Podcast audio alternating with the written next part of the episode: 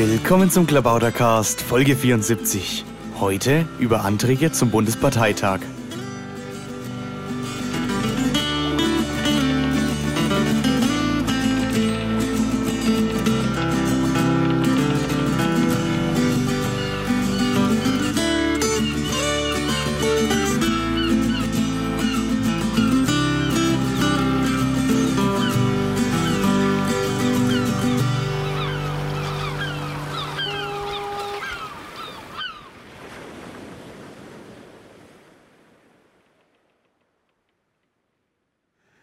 Willkommen zum Klabautercast, Nummer 74 schon. Ich sitze hier mit Eberhard Zastrau, Etz. Hallo Etz. Hallo. Ja, Eberhard, wir haben ja schon mal gepostcastet über Wahlrecht und da habe ich dich auch kurz vorgestellt, aber vielleicht können wir das jetzt nochmal, also nicht den Podcast über Wahlrecht, aber deine Vorstellung kurz wiederholen, damit die Hörer wissen, wer du bist. Ja, ich bin äh, der Eberhard Zastrau. Ich habe mich lange Zeit im Bereich von Schwulenpolitik engagiert habe dabei insbesondere auch äh, sehr viel getan, um äh, in der Gedenkstätte Sachsenhausen die Erinnerung an die Rosa-Winkel-Häftlinge zu äh, wachzuhalten, war Mitglied im Beirat der Stiftung Brandenburgische Gedenkstätten und äh, bin äh, dann jetzt seit 2009 bei den Piraten engagiert, habe dort äh, zum einen natürlich auch versucht, dieses Thema äh, mit zum Thema zu machen. Das führte dazu, dass im letzten Jahr, also 2010, zum 65. Jahrestag der Befreiung, äh, doch auch eine große Gruppe von Piraten mit äh, zum Jahrestag der Befreiung in Sachsenhausen war. Und äh, habe aber dann eigentlich äh, die anderen Themen, die ich seit vielen Jahren bearbeite, doch stärker ins Blickfeld genommen. Das ist die Frage der Demokratie, die Frage der Gewaltenteilung, die Frage äh, wie denn äh, halt dem Rechtsstaatsabbau äh, begegnet werden kann, der uns allen Teilen umgibt. Mhm. Ja, ähm, du warst ja auch vorher schon politisch aktiv, ne? Ja, ich war warst, äh, von, also außer natürlich im Schulenbereich, das ist natürlich auch Politik, aber parteipolitisch aktiv. Ich war auch parteipolitisch aktiv. Ich bin 1970 in die FDP eingetreten äh, und äh, habe diese Partei 1982 zwangsläufig äh, aus aktuellem Anlass dann auch wieder verlassen. Mhm. Gemeinsam mit ganz vielen anderen. Also Günter Verheugen ist damals ausgetreten, Ingrid Matthäus Meyer ist damals ausgetreten. Und äh, ich bin halt auch ausgetreten, weil ich den Koalitionswechsel von äh, der sozialliberalen Bundesregierung äh, zu der Kohl-Genscher Regierung nicht hatte mittragen können. Ja, naja, du bist also sozusagen ein waschechter Sozialliberaler und da ist ja der Weg zu den Piraten nicht weit. Jedenfalls wird ja zurzeit massiv vertreten, dass die Piraten sozialliberal sind. Jedenfalls hört man das immer sogar vom Vorsitzenden. Ähm, also von daher passt das ja ganz gut. Ja, ähm, und äh, ja, heute wollen wir ja so ein bisschen sprechen, das hatte ich noch gar nicht gesagt, normalerweise sage ich das immer am Anfang, über Programmarbeit und Themenarbeit, auch im Hinblick auf äh, den bevorstehenden Bundesparteitag. Gut, der steht erst im Dezember bevor, aber man macht ja vielleicht jetzt schon am besten die Programmarbeit, weil man die ja nicht auf letzte Minute machen kann. Und am 4. November ist ja auch schon äh, Einsendeschluss, genau. hatte ich bald gesagt. Also die Frist für die Antragstellung abgelaufen. Ja, und von daher ist es natürlich jetzt wichtig, sich Gedanken zu machen. Und äh, so wird es dann auch heute um Anträge gehen, aber zunächst mal so um grundsätzlichere Fragen der, äh, ja, der Programmarbeit. Das Problem, was sich zunächst ja stellt, ist ja, dass äh, wir bei der Programmarbeit oft äh, sehr heterogene Texte haben. Und wenn man daraus irgendwie ein zu veröffentlichendes Programm rausmacht, dann sollte man da ja vielleicht noch irgendwie tätig werden und ähm, nochmal eine Redaktionskommission vielleicht damit beauftragen, die Texte zu vereinheitlichen. Einfach weil sich das besser liest. Das ist, glaube ich, besonders wichtig beim Wahlprogramm. In Berlin haben wir das ja auch gemacht. Und das lief eigentlich ganz gut. Das war hervorragend, was da rausgekommen ja. ist. Ja, vor allen Dingen war diese, diese Arbeit der m, hm, Programmkommission, also was heißt äh, der, Programm, der Redaktionskommission, es waren ja erstmal nur ganz wenig Leute und die haben das sozusagen in einer äh, so anfallsartig gemacht, also eine Woche und dann durchgearbeitet ja. und dann stand das. Also meine Erfahrung mit äh, dem Versuch, eine Redaktionskommission auf der Bundesebene zu machen, äh, bestätigen, dass man das halt wirklich mit deutlichem Zeitdruck machen mhm. muss, sonst wird es nichts. Wir hatten damals uns einfach viel zu viel Zeit genommen, genau. um äh, das hinzubekommen. Das führte dazu, dass äh, eben doch ganz viele Leute sich äh, nicht in dem Maße äh, für dieses Thema oder für diese Aufgabe engagiert haben, mhm. wie ich es mir gewünscht hatte. Mit dem Ergebnis, dass dann äh, auch äh, in Heidenheim kein beschlussfähiges Ergebnis vorgelegen hat. Naja, aber wahrscheinlich muss man das nachholen. Ja. Also zumindest für das Wahlprogramm. Wenn denn das Wahlprogramm Also ich denke auch, ein Grundsatzprogramm muss äh, da eine gewisse Form von Einheitlichkeit äh, in der Sprache äh, zeigen, weil äh, das ja auch eine Sache ist, die eben deutlich über den Tag hinaus äh, gedacht und gewollt ist. Also die einzelnen Positionspapiere, die ja dann die dritte Ebene der Programmbeschlüsse ausmachen, da ist es nicht so wichtig, das kann sehr differenziert sein, dem jeweiligen Thema angemessen, aber Grundsatzprogramm und dann irgendwann auch die Wahlprogramme sollten in sich äh, aus einem Guss mhm. zumindest erscheinen. Ja, also um das nochmal zu erklären, es gibt also diese drei Programmebenen. Grundsatzprogramm. Ne? Das ist sozusagen das, was sich die Partei grundsätzlich vornimmt. Das sind auch mehr so, glaube ich, so Anweisungen auch an, an die Partei selbst. Also die Partei gibt sich die selbst, was sie da bearbeiten will. Und ähm, dann das Wahlprogramm, das ist ja nun für die Wahlen, das sind ja eben auch diese berühmten, äh, ich beinahe gesagt, Versprechungen, also das, was man dem Wähler anbietet. Ähm, Versprechungen darf man ja nicht sagen, weil die immer leer sind. Das muss also Versprechen heißen. Ähm, ja, und äh, die dritte Ebene, die Positionspapiere, die halt erstmal nur eine Position anzeigen. Da gibt's ja auch so eine Initiative, dass die Positionspapiere an äh, sich aufs Grundsatzprogramm beziehen müssen. Äh, was hältst du denn davon? Also zunächst mal so, wie die Programmentwicklung bei den Piraten im Augenblick ist, äh, finde ich es natürlich irgendwie ganz schön, wenn es sich denn realisieren ließe, dass äh, man zu jedem Positionspapier, das man ausarbeitet, auch schon äh, eine Formulierung im Grundsatzprogramm stehen hat. Mhm. Aber äh, ich halte das im Moment noch nicht für erforderlich, sondern es kann durchaus sein, dass man halt aus der praktischen Arbeit, äh, die man ähm, in Stuttgart oder in Hamburg oder in äh, Celle äh, zu einem Thema entwickelt hat, ein Positionspapier erarbeitet, äh, das eben noch nicht abgesichert ist durch eine entsprechende Position im Grundsatzprogramm, zumal die äh, Beschlusssituation und die Beschlussfreudigkeit der Piraten, was die Programmatik betrifft, ja auch deutlich zurückhaltend ist. Ähm, also insofern denke ich mir, im Moment muss das noch nicht so sein, sondern es kann durchaus sein, dass Positionspapiere auch ähm, erarbeitet und hoffentlich dann irgendwann auch beschlossen werden, die noch unabhängig davon sind, äh, dass das Ganze im Rahmen des Grundsatzprogramms abgesichert mhm. ist. Aber im Grund, vom, vom Prinzip her, vom Ansatz her, ist es natürlich viel besser, wenn äh, all das, was man äh, inhaltlich auch äh, erreichen möchte, ähm, sich zurückführen lässt auf einen, einen Bestandteil des Grundsatzprogramms. Mhm. Ja, ja. Das denke ich auch. Also eigentlich ist das kein schlechter Vorschlag. Äh, der, also letztlich finde ich, ist, setzt er eigentlich, lässt er eigentlich auch offen, was passiert mit Dingen, die es noch gar nicht gibt im Grundsatzprogramm. Mhm. Ähm, da muss man mal schauen. Kann man natürlich auch sagen. Das ist das und das Kapitel, was möglicherweise mal Aufnahme ins Grundsatzprogramm finden wird. Wobei auch die Kapitel des Grundsatzprogramms inzwischen auch so vage sind, dass man irgendwie auch neue Ideen da vielleicht anschließen kann. Zumal, wenn es da noch keinen Punkt gibt ja. im Grundsatzprogramm. Ja, ähm, gut, dann. Äh also ich, um das auch nochmal zu sagen, äh, das, was wir im Rahmen des Grundsatzprogramms bislang haben, ist ja auch von sehr unterschiedlicher ähm, Detailliertheit. Ja, das stimmt. Und ähm, ich finde es sehr gut, wenn äh, halt der Antrag von äh, Ingo äh, auf dem Bundesparteitag auch äh, besprochen werden kann, der eben an einigen Stellen aus dem Grundsatzprogramm Dinge versucht wieder herauszunehmen, die eigentlich zu detailliert sind dafür.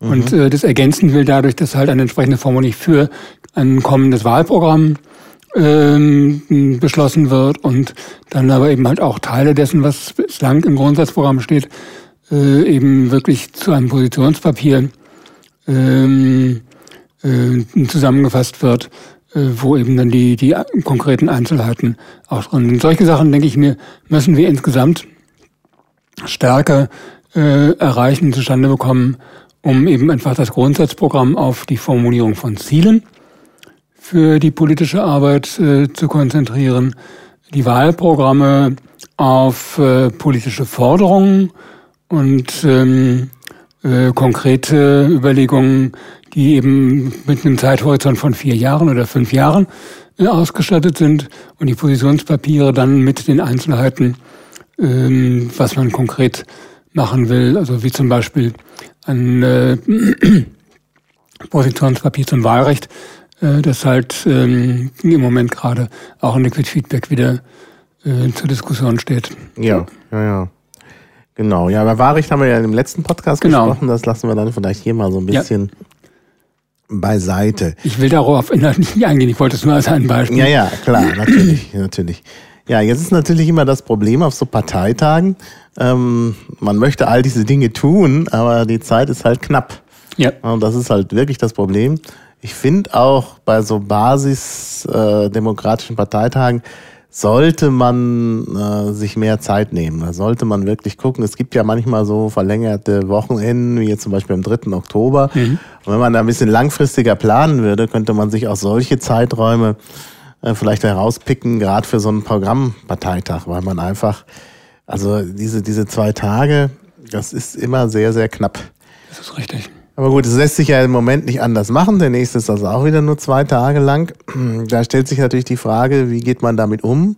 Ähm, wie macht man eine Tagesordnung, dass eben auch das drankommt, was, äh, äh, ja, was eben auch äh, wichtig ist und auch für alle ähm, von, von was allen unter den Nägeln brennt. Also das, was man jedenfalls festhalten kann, ist, dass wir es seit Dingen nicht geschafft haben, da eine vernünftige Priorisierung von Anträgen zustande zu bekommen. Das mhm. hängt ganz wesentlich damit zusammen, dass im Vorfeld von Bingen, äh, im Vorfeld von Chemnitz und im Vorfeld von, von Heidenheim, äh, bei dem, was dann nachher wirklich äh, tagesordnungsrelevant geworden ist, äh, diese großen Themenblöcke, äh, halt das waren, wo zwischen man entscheiden sollte. Und äh, dass äh, das sich eben offensichtlich überhaupt nicht bewährt hat. Ich bin inzwischen ein rigider Gegner des Alex Müller-Verfahrens, weil mhm. es nicht taugt. Mhm. Äh, und ähm, ich habe selber dazu äh, Vorschläge gemacht, wie man denn ein solches Priorisierungstool, wenn man es denn einrichten wollte und nutzen wollte, äh, gestalten müsste. Ich bin inzwischen aber zu einer Idee gekommen, also ich habe mich von einer Idee überzeugen lassen, die halt auch äh, Ingo Bormuth äh, vorgeschlagen hat, äh, der gesagt hat, ähm, es wird eben ähm, auf dem Parteitag selber ähm, eine große Lostrommel aufgestellt. Mhm. Und äh, jeder äh, kann dann eben halt einen Stimmzettel äh, ausfüllen, äh, hierarchisiert mit fünf Anträgen in der Reihenfolge, die er gerne beraten hätte. Das kommt in diese Lostrommel rein. Und dann mhm. wird halt aus der Lostrommel herausgezogen eine Idee für einen Antrag, über den man dann zunächst redet.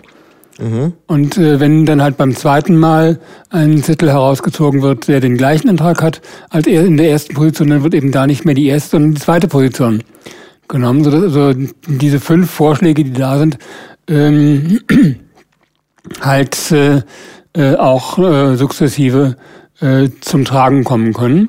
Mhm. Und äh, wenn halt, äh, also zum einen äh, heißt das, dass eben mit diesem Losverfahren äh, die Anträge, die wirklich äh, von den Leuten beraten werden wollen, auch ähm, stärker berücksichtigt werden, weil sie eben einfach häufiger auf den Stimmzetteln angekreuzt werden und, und, priorisiert werden.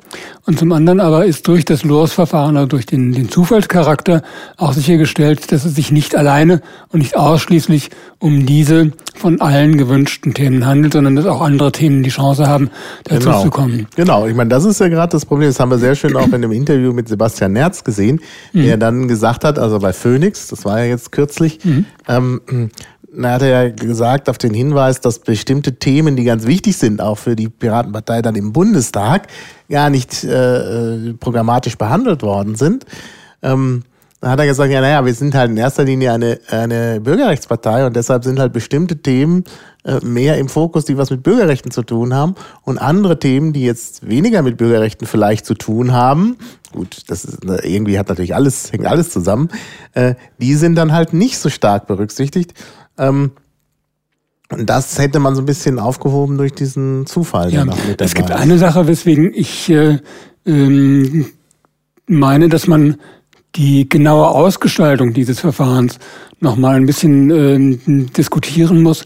Also ich kann es nicht ganz so, wie es da halt im Moment auch schon mal dem Bundesvorstand als Antrag vorgelegt worden ist, äh, gut finden, weil äh, wenn ein einzelner Antrag ausgewählt wird, mhm. äh, dann heißt es, dass konkurrierende Anträge dazu definiert werden müssen, die in dieser Auswahl des einzelnen Antrags noch nicht mit dabei sind oder auch ergänzende Sachen. Also wenn es eine äh, Situation gibt, dass eben ein Grundsatzprogrammantrag äh, korrespondiert mit einem thematisch gleichgerichteten äh, Antrag, der sich auf ein Wahlprogramm bezieht und mit einem thematisch gleichgerichteten Antrag, der sich auf ein Positionspapier bezieht, dann äh, äh, muss, ist es ja sinnvoll, das gemeinsam zu beraten. Mhm. Und äh, da muss man sich dann überlegen, ob man entweder im Vorfeld äh, des Parteitages versucht, diese äh, Minigruppen von Anträgen, also unmittelbar konkurrierende Anträge und sich thematisch ergänzende Anträge äh, zusammenzufassen, äh, oder ob man das dann halt in der Weise macht, dass man nach dem Losverfahren im Rahmen einer Geschäftsordnungsdebatte äh, die äh, Anträge, die dann da notwendiger und sinnvollerweise dazukommen sollten, macht. Letzteres äh, scheint mir ein bisschen problematisch, weil das ja dann auch noch wieder eben die Zeit dieser Geschäftsordnungsdebatte in Anspruch nehmen wird. Ja, ja. Und das erste hat das den Nachteil, dass ja. da ähm, auf unklare Weise Vorentscheidungen getroffen werden können. Ähm, also ich denke mir, da muss man noch sehen, wie man dieses Verfahren wirklich so optimieren kann, dass zum Schluss ein gutes Ergebnis dabei herauskommt. Ja, ja, ja, das, das muss man und das ist schon richtig. Also ähm, ich denke immer, dass es gut ist, die Sachen vorher schon vorzubereiten. Also mindestens kann es äh, da schon Vorarbeiten geben. Ja, auf jeden Fall. Die Kommission kann da schon so Minigruppen, das hat sie ja in der Vergangenheit auch getan, ja. zusammenstellen und dann auch das Ganze in Themengruppen zusammenzustellen. Und dann kann man natürlich sagen, okay, wir machen jetzt diesen Antrag äh, und dann sieht man schon auf dem Feld, da sind welche drumherum und äh, kann dann auch äh, vielleicht durch ein relativ schnelles Geschäftsordnungsverfahren sagen, wollen wir die mitbehandeln oder wollen wir die nicht mitbehandeln. Mhm. Und dann äh, kann man das relativ schnell äh, handhaben. Also so eine Mischform von beiden wäre vielleicht ganz gut. Mhm. Ja, also das klingt, das klingt natürlich auch schon mal äh, gut. Also ich bin eigentlich der Meinung, dass man sowas wahrscheinlich machen sollte, wo natürlich auch so Zufallssachen naja, gut, äh, es ist halt. Äh, ja. Also, du brauchst die, die Kategorie Zufall einfach, um zum Beispiel Anträge äh, wie den Themenbereich Bauen und Verkehr überhaupt jemals äh, auch beraten zu können. Mhm. Weil äh, das ein Themenbereich ist, der, und da hat Sebastian Nerz dann völlig recht, äh, der halt unter den normalen Priorisierungs- ähm, Konstellationen, die in der Partei äh, zum Tragen kommen, nicht den Hauch einer Chance hat. Andererseits ist es ja. aber ein wichtiges, ein wichtiger Themenbereich, der auch beraten werden muss und wo sich auch die Parteiprogrammatik entwickeln muss, äh, damit eben klar ist, dass ähm, die, die Partei eben nicht nur äh, ein Themenfeld hat, in dem sie sich intensiv mhm. beschäftigt hat, sondern dass sie auch die anderen Politikfelder sukzessive einer nach dem anderen zum Gegenstand der Parteiprogrammatik werden. Mhm. Man hat ja diesmal für den Parteitag in Offenbach ist ja vorgeschlagen worden, dass ähm, eben, vielmehr der Vorstand hat entschieden, es soll eine Umfrage gemacht werden. Ja. Und da ist natürlich genau wieder dieses Problem, also eines der Probleme mit diesem Vorgehen, ist natürlich genau das, was du gerade beschrieben hast. Natürlich bei einer Umfrage kann man fragen, was, was habt ihr am liebsten? Und das kommt natürlich dann da oben. Da hat man eigentlich genau das Ergebnis, dass wieder bestimmte ähm, Bereiche weniger im Fokus sind. Also diese Umfrage krankt daran, dass sie wieder die großen Themenfelder abgefragt hat, ja. so wie mit Alex Müller naja. ähm, an, äh, bei früheren Parteitagen. Äh, der zweite Aspekt ist der, dass äh, diejenigen, die diese Umfrage beantworten sollten, zu dem Zeitpunkt, wo sie diese Frage, diese Umfrage hatten beantworten sollen, äh, keinen Eindruck davon hatten, was an Anträgen denn tatsächlich zum Parteitag vorliegen wird. Ja. Äh, das kann man sicherlich inzwischen ähm, einfach deshalb leichter imstande sein zu vermuten, weil die Erfahrungen von Bingen bis Heidenheim doch auch so sind, dass eben die gleichen alten Anträge immer noch mal eingebracht werden, was ich auch eigentlich nicht für gut halte. Ich glaube, Programmanträge müssen auch weiterentwickelt werden und es hilft uns nichts, wenn wir auf einem kommenden Parteitag im Dezember Anträge äh, zu diskutieren haben, die exakt von den Formulierungen her so seit 2008 unverändert ähm, in der Pipeline äh, schmoren. Ja. Na, das gilt ja besonders für Anträge, die dann nicht nochmal in Liquid Feedback eingestellt worden genau. sind. Denn da ergibt sich ja immer, dass dann die Leute noch äh, Änderungsvorschläge genau. so machen. Ja. Wenn man aber den Eintrag, Antrag aus der seinerzeitigen Antragsfabrik einfach wieder neu reinkopiert, dann ist es immer derselbe Antrag, ja. Ja. Ja, und das ist natürlich ein Nachteil. Ja, das ist sicherlich auch ein Problem. Es gab ja noch mehr Probleme hier. Zum Beispiel war gar nicht klar, dass äh, äh, es dann später zu diesem äh, zu dieser Umfrage kommen wird, die ja. so eine wichtige Relevanz hat für einen Bundesparteitag. Meine, wenn ich gefragt werde in einer Mail über Kommunikationspräferenzen, möchtest du Umfragen äh, beantworten? Da habe ich natürlich gedacht, nee, will ich nicht. Ne? Also ich habe nur was Besseres zu also tun, der, als irgendwelche Umfragen zu diejenigen, beantworten. Die diese, diejenigen, die diese Umfrage organisiert haben, haben es äh, geschickt verstanden, den eigentlichen Zweck dieser Umfrage zu verbergen und äh, dann auch dazu beizutragen, dass ganz viele Leute äh, die ähm, äh, Mail mit der Umfrage selber oder den Hinweis auf äh, diese Lime-Survey-Umfrage überhaupt nicht bekommen haben. Genau, ja. Ja, gut, das wird ja jetzt ein bisschen geheilt, weil die, weil, weil ja jetzt auch noch diese Umfrage beantwortet werden kann. Man sollte ja dem dem äh, Generalsekretär schreiben, habe ich dann auch gemacht. Mhm. Nur äh, glaube ich immer noch, dass Umfragen kein Mittel der äh, Demokratie sind. Das ist der zweite Aspekt. Umfragen sind immer top-down. Ja. Das heißt, äh, es gibt äh, die zentrale Stelle, die die Fragestellung vorgibt und auf die dürfen dann die Schäfchen äh, Ja oder Nein oder sonst was antworten. Mhm. Und ähm, das kann für den Fall, dass man eben beispielsweise eine Volksabstimmung macht, ja durchaus notwendig sein, so zu organisieren, weil äh, man da nicht die Möglichkeit hat, ähm, eine differenzierte äh, Abfrage zu machen. Aber äh, für Zwecke wie diesen scheint mir das sehr problematisch zu sein. Und äh, ich denke, da gibt es andere ähm, Verfahren andere Möglichkeiten, die wir in der Partei ja in Gebrauch haben. Ja. Äh, Feedback zum Beispiel. Wie man damit besser umgehen kann, wie man damit auch äh, so umgehen kann, dass sich das Ergebnis dessen, was man da anstrebt und erreichen möchte, durch das Verfahren selber überhaupt erst äh, organisieren lässt und, und bestimmen lässt. Also äh, Liquid Feedback ist da eine der Möglichkeiten, dieses zu machen. Und ich finde immer noch die Variante, die äh, am brauchbarsten ist, weil sie eben wirklich den Parteimitgliedern die Möglichkeit gibt, äh, inhaltlich Einfluss zu nehmen und äh, das auch wirklich zum Thema zu machen, was da gewollt ist. Genau, und es sind immerhin 3700 Parteimitglieder genau. beteiligt. Jetzt kann man ja sagen, oh, das ist aber wenig. Ähm, aber bei dem Lime-Survey hatten da, glaube ich, also ich weiß nicht, wie viele dann am Ende wirklich teilgenommen haben, aber... Ich habe keine Ahnung, ich hatte irgendwie auch von, von also, also es ist wohl an 4000 Leute geschickt worden, dann ja. gab es 1000 Rückmeldungen. Äh, also diese erste Mail, dass die da äh, für Umfragen zur mhm. Verfügung stehen und davon 46 Prozent. Das heißt also mhm. irgendwie 460 äh, Rückläufe. Das ist deutlich weniger als 3700. Ja, ja. Und ähm, wie gesagt, äh, das ist eben auch, äh, also, nein, Umfragen haben auch noch einen anderen äh, undemokratischen Aspekt. Nicht nur, dass es top-down ist, sondern ähm, wenn der Vorstand einen Vorschlag macht für eine Tagesordnung, dann kann man sagen, äh, nö, passt das nicht. Kann man äh, auf, dem, auf dem Parteitag sagen, nö, was für ein blöder Vorschlag, muss abgelehnt werden, muss anders gemacht werden. Ja. Ähm, dann äh, muss der Vorstand sozusagen auch die Verantwortung übernehmen für das, was er tut. Jetzt macht der Vorstand ja auch den Vorschlag für die Tagesordnung, aber aufgrund dieser Umfrage.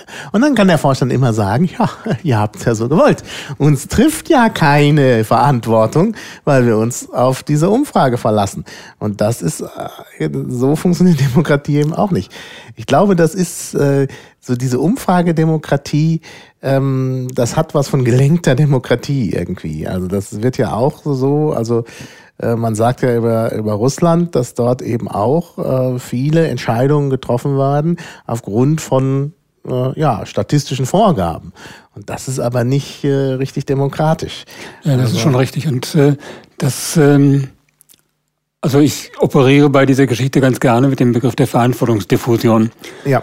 Ähm, und äh, das ist ja aber eine Sache, die auch insgesamt im politischen Geschäft äh, äh hier in der Republik äh, ja, ja. stattfindet. Also ähm, diejenigen, die politisch zu entscheiden haben, entscheiden nicht mehr selber, sondern fragen ja. irgendwelche vermeintlichen Experten, äh, was die denn zu einem bestimmten Thema so meinen könnten. Mhm.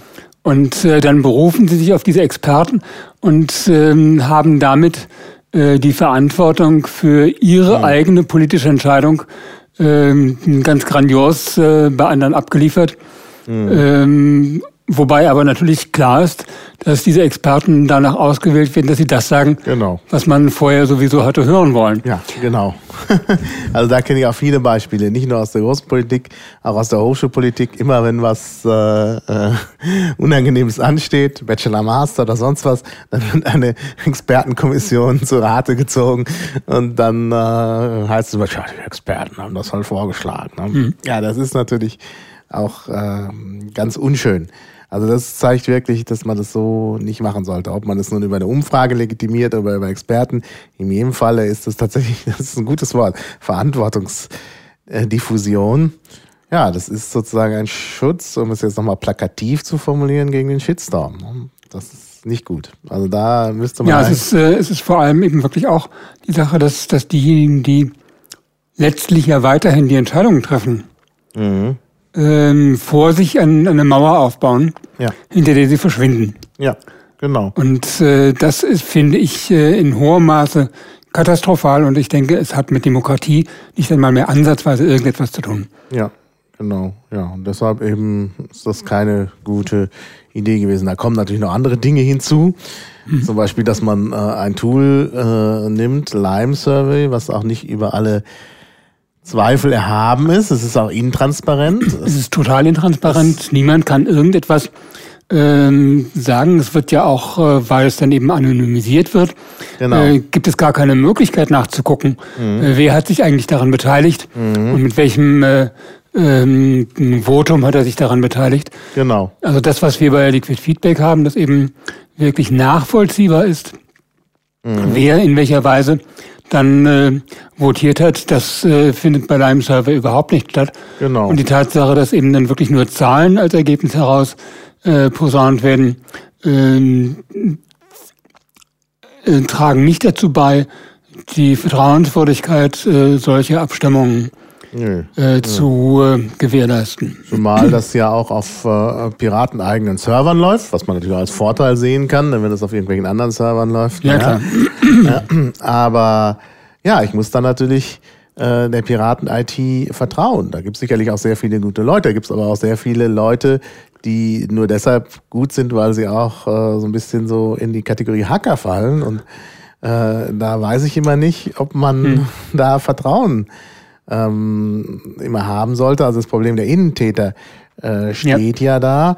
Wenn man bedenkt, dass sogar gegen einen äh, Mitarbeiter der Bundes-IT seit längerem ein Parteiausschussverfahren läuft, ist also ist es, das steigert nicht mein Wohlbefinden. Nein, falsch. Ne? Also das ist äh, kein kein wirklich guter Ansatz. Also ich meine, es lässt sich jetzt wahrscheinlich, das Kind ist in den Brunnen gefallen. Ich vermute mal, dass der Vorstand sich darauf versteifen wird, eben genau diesen Vorschlag einzubringen. Und dann wird es ein bisschen Diskussion geben. also auch da gibt es ja noch eine weitere Geschichte. Also ähm, Sie haben in der Auswertung dieser Umfrage dann noch gesagt, ja, es gibt halt dann diese sechs großen Themenfelder, die von ganz vielen Leuten gewollt werden. Und äh, dann wolle man aber auch dafür sorgen, dass äh, Themenfelder aus der sogenannten zweiten Reihe mhm. mit, berücksichtigt werden, mit berücksichtigt werden sollen. Und äh, was hat man gemacht? Man hat dann also halt äh, die drei Bereiche auf Platz 7, 8 und 9 genommen für die zweite Reihe und mhm. hat auch hier die Chance vergeudet, äh, zu sagen, okay, wenn wir denn halt Themenfelder noch zusätzlich mit ansprechen wollen, die eben nicht so das große ähm, Interesse finden, dann kann man da eben, könnte man da doch auch einfach gucken, ob man zum Beispiel durch, durch äh, Auswahl, durch Auslosen dieser Themenfelder dafür sorgt, dass ein Themengebiet wie äh, halt äh, vielleicht der Bereich Außen- und Europapolitik oder ein anderer Bereich, der eben nicht dieses äh, Maß an Interesse auf sich zieht, dann äh, eine reale Chance bekommt, auch mhm. genutzt zu werden. Aber nein, man hat gesagt, dann nehmen wir halt als die hm, Felder hm, aus der zweiten Reihe gleich die unmittelbar anschließend kommenden. Das mhm. ist, äh, denke ich mir, eine Sache, das kann so nicht funktionieren. Das wird so nicht funktionieren. Ja. Genau, und vor allen Dingen, ich meine, das ist ja auch nochmal so ein Punkt. Der Vorstand könnte ja auch ein bisschen beachten, was passiert gerade in der ja. Partei. Da hat es jetzt gerade in Potsdam die Konferenz gegeben äh, über Europa und Außenpolitik, wo du auch teilgenommen hast. Ich hoffe, dass wir da noch drauf kommen können, da ein bisschen drüber zu sprechen. Ähm, aber äh, da, wenn man sieht, das passiert und es passiert ein Treffen der Sozialdemokraten in Nürnberg, äh, der Sozialdemokraten, der Sozialpiraten in Nürnberg, dann kann man noch sagen, hier gibt es Themenbereiche, die sind irgendwie ähm, gerade virulent. Ja. Und dann sagen wir, das sind zwar Themenbereiche aus der zweiten Reihe, aber aus den und den Gründen setzen wir die jetzt äh, mit auf die Tagesordnung. Oder ja. man schaut, was ist denn gut ausgearbeitet in Liquid Feedback. Ja, dann, dann könnte man das auch äh, mit draufnehmen. Es ist ja auch hier so ein bisschen berücksichtigt worden. Also Liquid Feedback soll ja auch eine Rolle spielen. Da haben sie ja immer diese, äh, nochmal bei der Themenverteilung, die Verteilung nach Liquid Feedback genommen und das dann gemischt. Wobei es da auch jetzt nur geringe Unterschiede, äh, glaube ich, gibt. Ähm, also das äh, fand ich auch etwas merkwürdig. Also an der Stelle muss ich sagen, äh, macht sich einfach bemerkbar, dass ähm, halt äh, es doch eine, eine relativ große Zahl äh, von jedenfalls lautstarken Leuten gibt, die ähm, natürlich ihre Fälle davonschwimmen sehen, wenn äh, ein solches äh, partizipatives äh, Erarbeitungssystem für Anträge zustande kommt mhm. äh, und ähm, wo eben dann die Chancen derer, die lautstark äh, ihre Meinung in die Welt posaunen, nicht mehr die Rolle spielen. Also ja, genau. äh, Liquid Feedback hat den Vorteil, dass äh, eben ähm, äh, die Mitglieder der Partei sehr viel mehr Möglichkeiten haben, ihre Auffassung und ihre Ideen einzubringen und äh, diejenigen, die halt die Mailinglisten dominieren, dahinter zurücktreten. Ja. Und ähm, demzufolge kommt eben aus diesem Kreis dieser äh, Mailinglisten-Dominanten äh, dann auch einfach dieser, dieser Widerstand, mhm. äh, der sehr viel kaputt gemacht hat, äh, auch in der Anwendung von, von Liquid Feedback. Genau. Ja, und der Vorstand, weil er nun auch vor allen Dingen aus Menschen besteht, die Mailinglisten lesen, ähm, ja, hört natürlich dann immer gerne mal auf die Stimmen auf den Mailinglisten. Das ist natürlich dann auch ein Problem. Ja, gut. Ja, ähm, nachdem wir jetzt hier diesen Punkt, den, den äh, irgendwer auf Twitter den schönen Namen Surveygate gefunden hat, äh, doch äh, behandelt haben und gesagt haben, dass es so nicht geht, müssen wir halt hoffen, dass es noch entsprechend dann noch angepasst wird. Ähm, wobei ich mich jetzt auch noch wirklich frage, ob man das umstellen kann auf so ein anderes Verfahren mit dem Losen, was mir eigentlich sehr sympathisch ist. Ähm, ja, mal sehen. Aber wir können das auf jeden Fall auf dem Parteitag thematisieren und vielleicht ist es dann auf dem nächsten Programmparteitag. In Heidenheim war das ja auch so, dass es im Vorfeld ein Tool gegeben hat, das angewendet worden ist, das dann äh, auf dem Parteitag selber ähm, halt äh, äh, ja äh, ähm, in ja. Grund und Boden kritisiert worden genau. ist. Und dann hat man eben auch da wieder äh, mhm. äh, einmal äh, Alex Müller aus der Tasche gezogen, was aber natürlich auch wieder nicht funktioniert hat, weil Alex Müller einfach ein untaugliches Instrument ist. Mhm. Ja, naja, naja, vor allen Dingen, weil es halt dieses Themen ja, äh, nach Themenbereichen genau. geht. Vielleicht könnte Alex Müller ja sogar funktionieren, wenn man sagt, es geht um einzelne Anträge. Allerdings auch nur dann, wenn die Leute dann diese Anträge auch kennen. Das ist das, das, ist halt das, ist das Problem. Punkt. Das hatten wir, das hatten wir ja letztlich äh, im Vorfeld von Bingen. Mhm. Äh, da hat äh, Simon Weiß ähm, halt sehr kleinteilig Gruppen zusammengestellt, im Wesentlichen aus Anträgen, die zueinander in Konkurrenz gestanden haben. Mhm. Und ähm, hat dann äh, diesen kleinen Gruppen jeweils irgendeinen Namen verpasst. Das ist dann äh, ähm, auch mit einer Lime-Survey-Umfrage ähm, zur Diskussion gestellt worden. Das Ergebnis davon war allerdings natürlich das nämliche, dass niemand äh, die damit verbundenen Anträge auch tatsächlich äh, im Blickfeld hatte, sondern eben nur ja, ja. Diese, diese Überschriften. Genauso wie jetzt bei der Umfrage. Da ja. hat man ja auch sozusagen die Not zur Tugend gemacht und gesagt, wir stimmen nur über Anträge, äh, über, über ähm, Themenbereiche ab. Ja. Und niemand wusste, kannte die Anträge, weil es sie noch gar nicht gab. Genau. Im größten Teil. Und beziehungsweise man musste dann erraten, was vielleicht wieder eingereicht wird. Ja. Naja, mal sehen, wie das da noch geheilt werden kann. Also ich sehe da, bin da eher skeptisch bei diesem Programmparteitag. Wir müssen allerdings dann auch mal langsam äh, ja, zu Potte kommen, wie man in Nordrhein-Westfalen sagt, weil, äh, weil wir ja im nächsten Jahr tatsächlich auf dem Programmparteitag das Wahlprogramm beschließen ja. müssen. Aller spätestens. Ja. Äh, und äh, dann können wir uns eigentlich solche Sachen nicht erlauben, dass gewisse Themenbereiche, obwohl es da äh, umfassende Diskussionen gibt, zu Europa- und Außenpolitik, außen vor bleiben, weil sie gerade nicht ähm, zu den Lieblingsthemenbereichen gehören. Ja. Ja. Gut, dann kommen wir vielleicht mal konkret zu äh, naja, gut, nee, eigentlich noch nicht. Es gibt noch ein grundsätzliches Thema, was in dem Zusammenhang wichtig ist und was wir dann natürlich bei den Anträgen nochmal aufgreifen können. Der Vorstand hat ja diese Idee der Themenbeauftragten, äh, die ja auch unter einer ihrer Aufgaben haben, da so ein bisschen Ordnung in die äh, Thematik zu bringen. Ja, was ist davon zu halten? Gar nichts.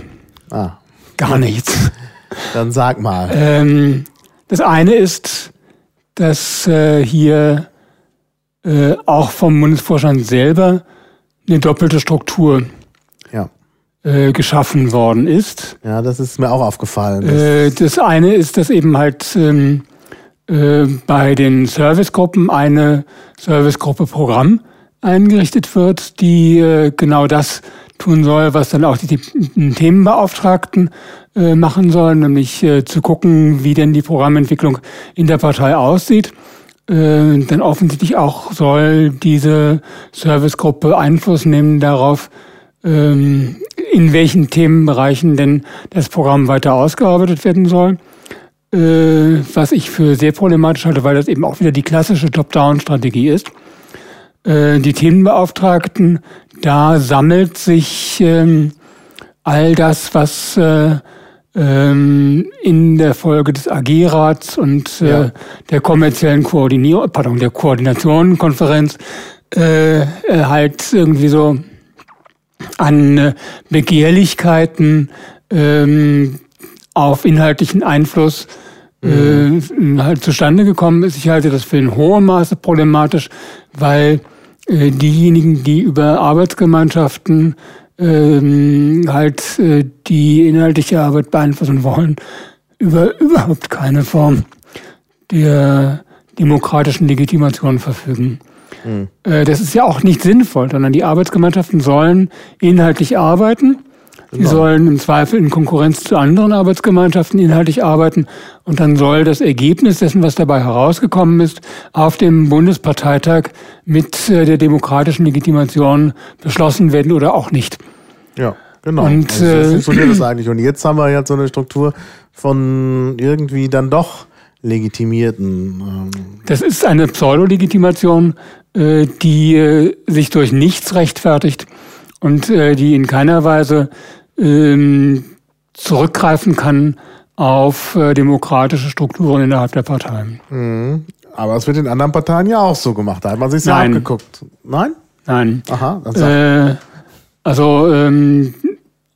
in der Zeit, in der ich in der FDP war, war das so, dass äh, die Fachausschüsse äh, in ihrer personellen Zusammensetzung durch äh, den Landeshauptausschuss benannt worden sind. Ah.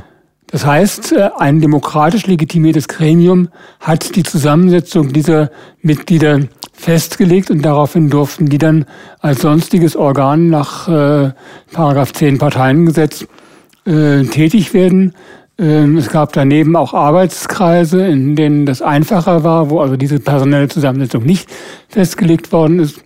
Aber bei den Fachausschüssen war das so, dass die halt wirklich in ihrer personalen Zusammensetzung vom Landeshauptausschuss benannt worden sind.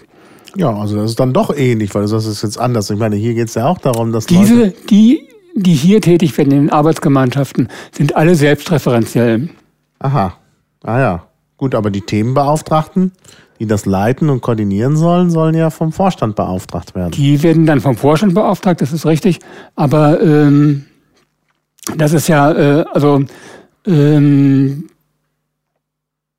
das wird, und das zeigt sich ja dann auch, wenn man sich die Liste ansieht, das wird so laufen, dass halt da äh, diejenigen Leute versuchen, auf diese Beauftragungen zuzugreifen, die eben ihrerseits keine demokratische Legitimation haben, weil sie eben äh, aus diesem äh, Dunstkreis der, der Arbeitsgemeinschaften kommen.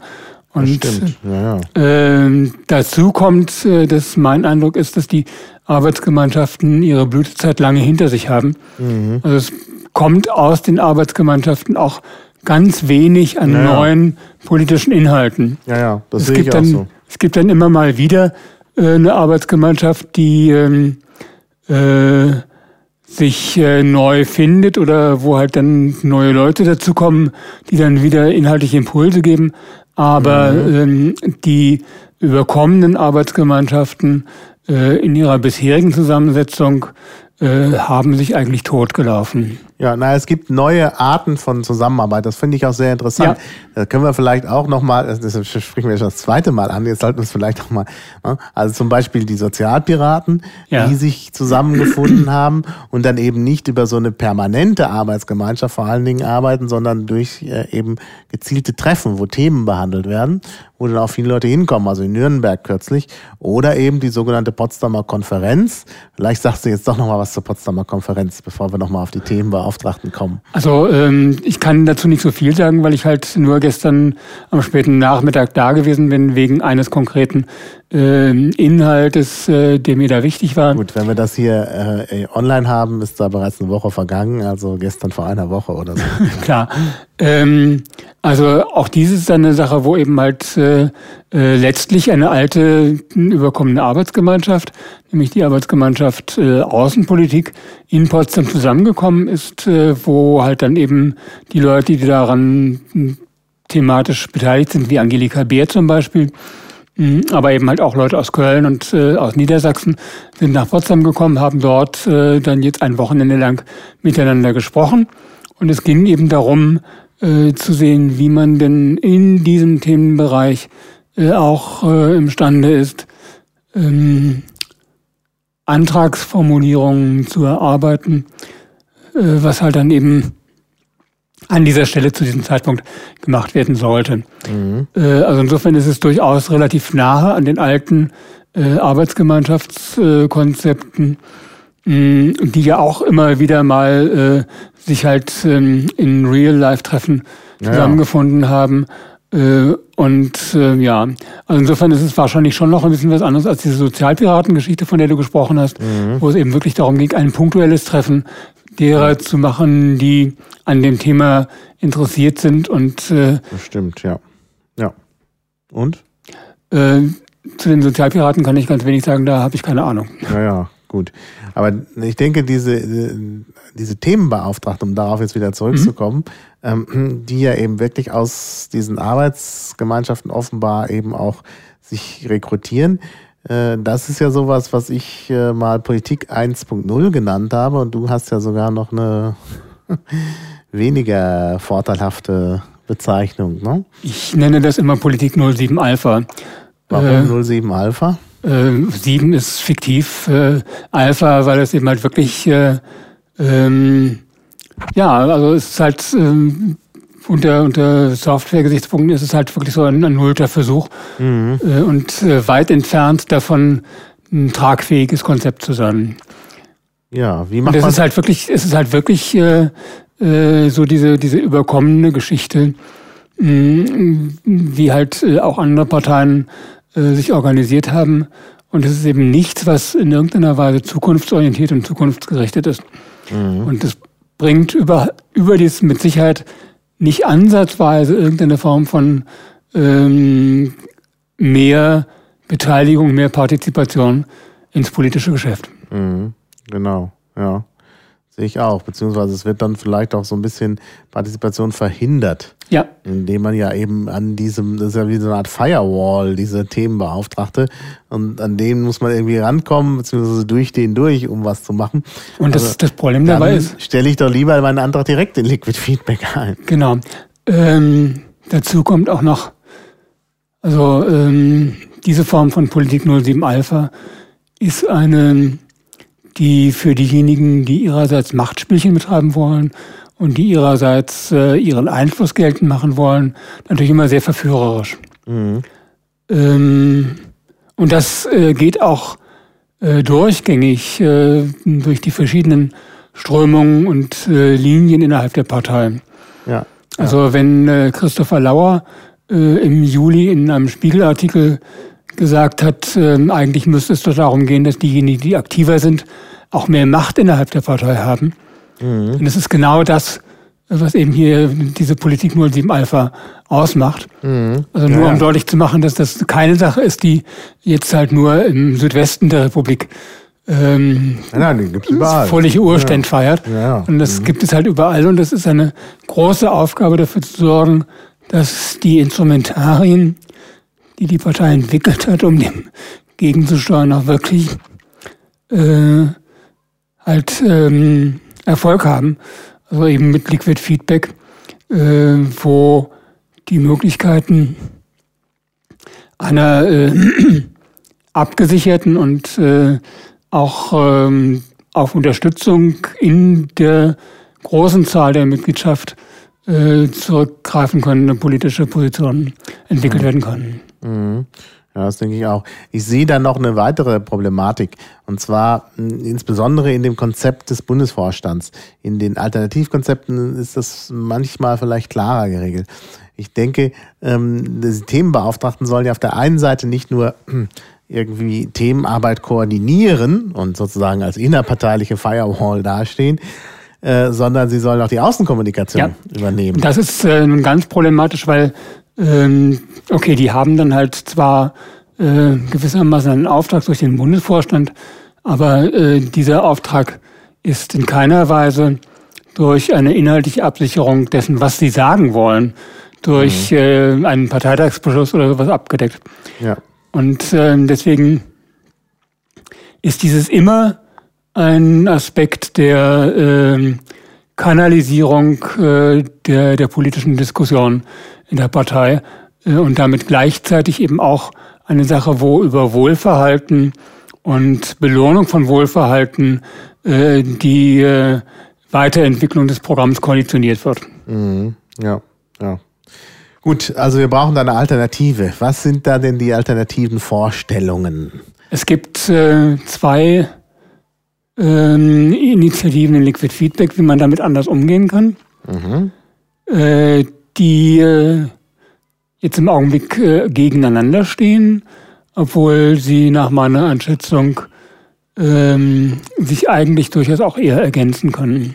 Mhm. Der eine Vorschlag sagt, wir brauchen einen vom Bundesvorstand beauftragten kleinen Pool von Leuten, die ihrerseits die programmatische Arbeit in der gesamten Partei beobachten und äh, für den Fall, dass eine Anfrage kommt von Journalisten oder von äh, Interessenverbänden, äh, wie denn die Partei zu einem bestimmten Thema steht, ist dieser Pool imstande zu sagen, da gibt es in ähm, Freiburg oder in Nürnberg oder in Hamburg oder in Osnabrück jemanden, der sich zu diesem Thema intensiv und mit innerparteilichem Erfolg Gedanken gemacht hat Also äh, gucke ich, dass dieser Mensch äh, angesprochen wird äh, auf diese Frage hin. Und ähm, dann äh, soll der dazu eine Antwort entwickeln mit den üblichen Kommunikationstools, die die Partei zur Verfügung stellt, also dass man das halt im, in einem Pad erarbeitet, wenn es eine Sache ist, die etwas länger Zeit hat, äh, dass man, äh, wenn es noch mehr Zeit hat, daraus eine, ein Schnellverfahren in Liquid Feedback macht, um es äh, auch nochmal absegnen zu lassen. Und äh, wenn es halt eine Journalistenanfrage ist, die auch kurzfristig sein soll, dann ähm, darf der eben halt für dieses eine Thema zu diesem einen Zeitpunkt im Namen der Partei etwas sagen. Ja, es klingt doch eigentlich nach einem guten Projekt. Und, und, man, und so, äh, die so in der Art hat man es ja auch schon in der Vergangenheit gemacht. Also ja, ich kann sicher. mich erinnern, dass ich, äh, äh, dass, dass die Siegessäule hier, das ist also eine queer politische Zeitung in Berlin oder eine Zeitschrift eigentlich in Berlin, ähm, also eine kostenlose Zeitschrift äh, und die haben halt hier eine Redaktion und die hatten zunächst mit dem Spitzenkandidaten gesprochen zur Schwulen- und Lesbenpolitik und der hat dann gesagt, naja, sie sollten sich mal an mich wenden, weil ich da die Programmarbeit äh, mitgestaltet habe in dem Bereich.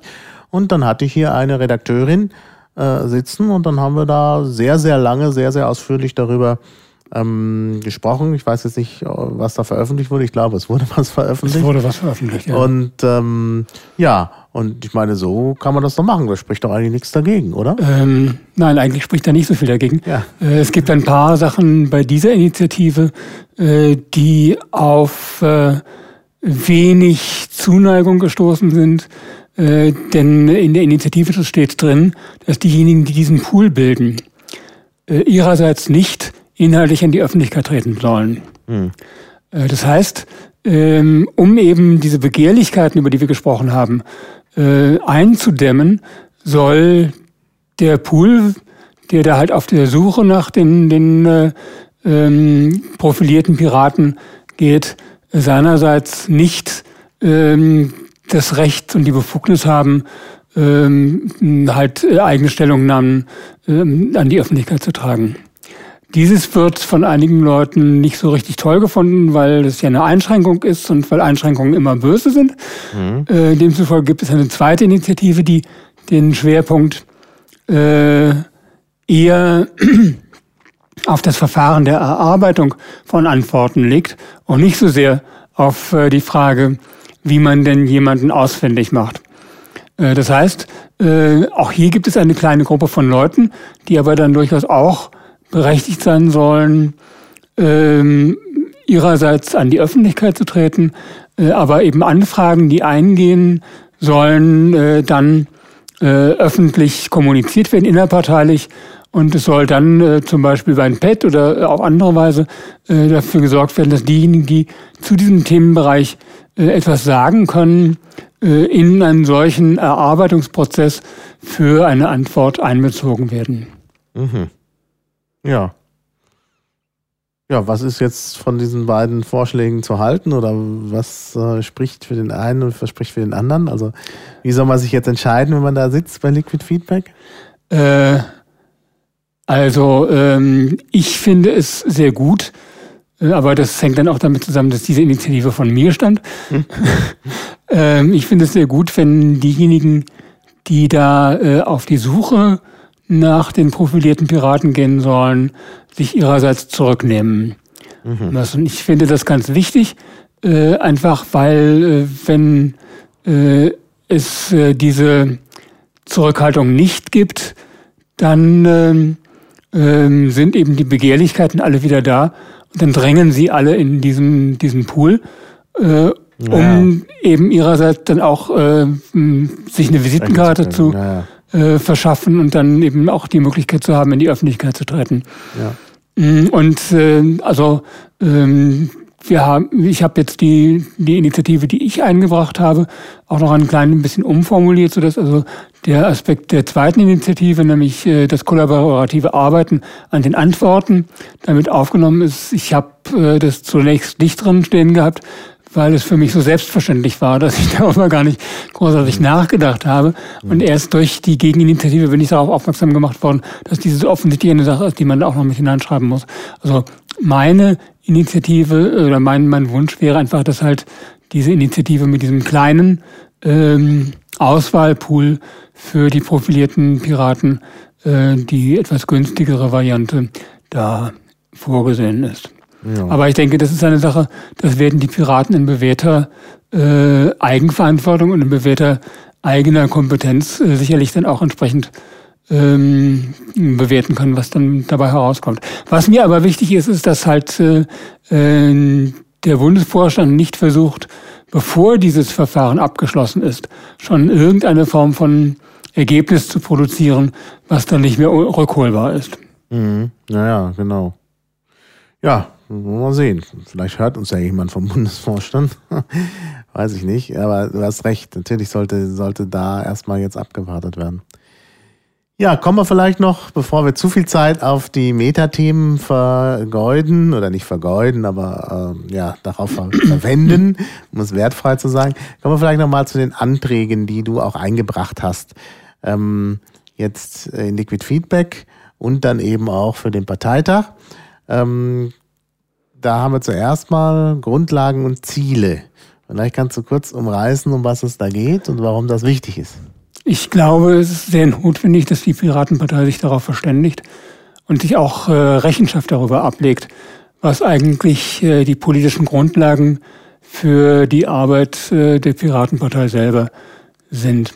Äh, das äh, ist eine Formulierung, äh, die in der Initiative drin steht. Das hat in ähm, Chemnitz auch schon mal als Antrag, war in Chemnitz schon mal als Antrag auch drin. Ist jetzt nochmal in, in Liquid Feedback eingebracht worden, um eben einfach die Weiterentwicklung auch möglich zu machen. es geht darum, wie man eben von der allgemeinen Erklärung der Menschenrechte äh, von dem Staatsverständnis, wie es in Artikel 20 Grundgesetz äh, definiert ist, ähm, so einmal ein, eine Tour d'horizon macht äh, über die Grundlagen dessen, was politisches Handeln eigentlich ausmacht.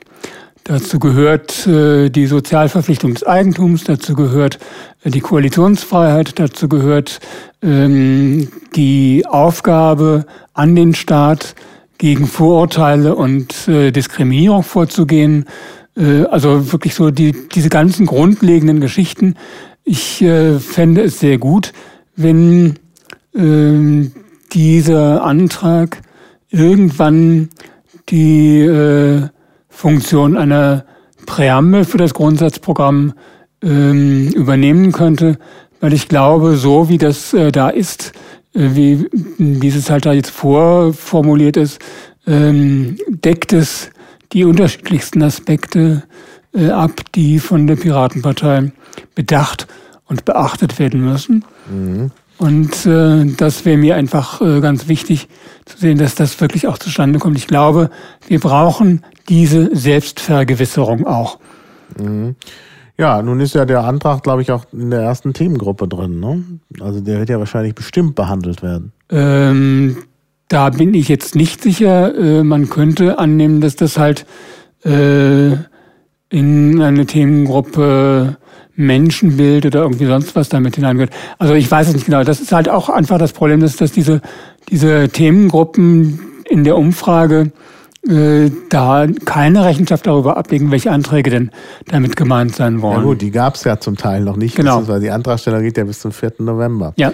Also ich glaube, dass das jedenfalls in eine der ersten Gruppen irgendwie mhm. mit, mit äh, Bürgerrechten und so, das passt da rein. Also ja. von daher denke ich, wird es auch drankommen. Gewaltenteilung ist dann, das ist ja, ja. ein Antrag, der durchaus umfangreich ist mit vielen Modulen. Ich bin da ja Mitinitiator.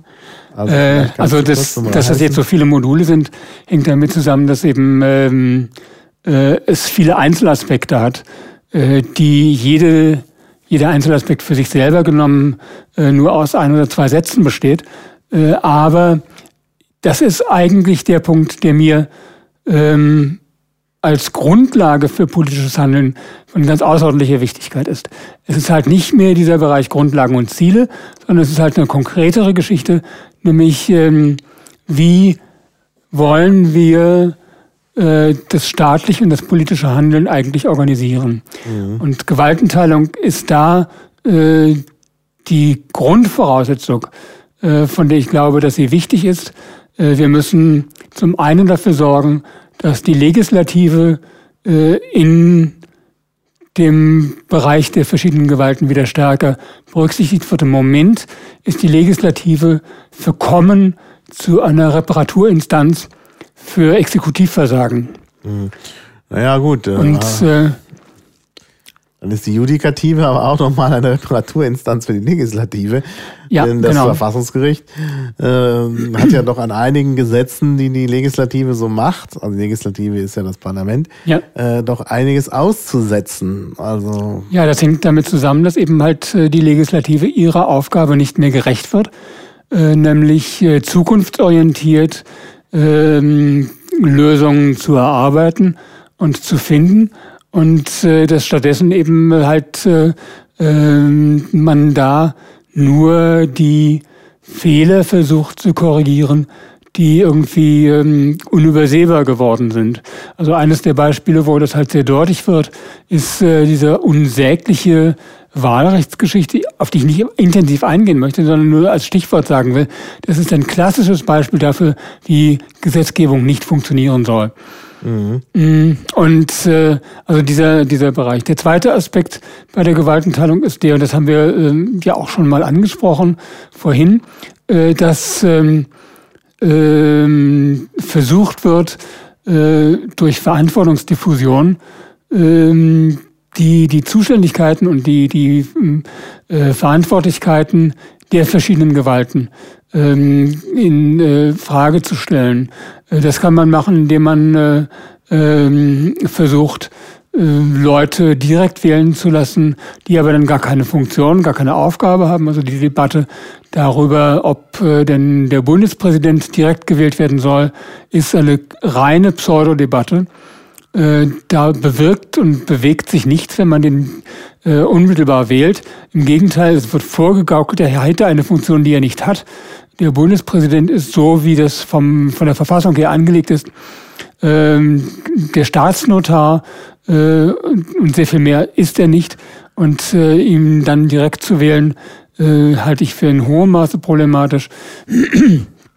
Der zweite Aspekt ist der, dass ähm, ähm, eben äh, halt die Rolle von ähm, NGOs, also von Nichtregierungsorganisationen und äh, von Publikative, äh, deren Wächterfunktion außerordentlich wichtig ist, aber deren Gestaltungsfunktion äh, eben niemals auf eine demokratische Legitimation zurückgreifen kann.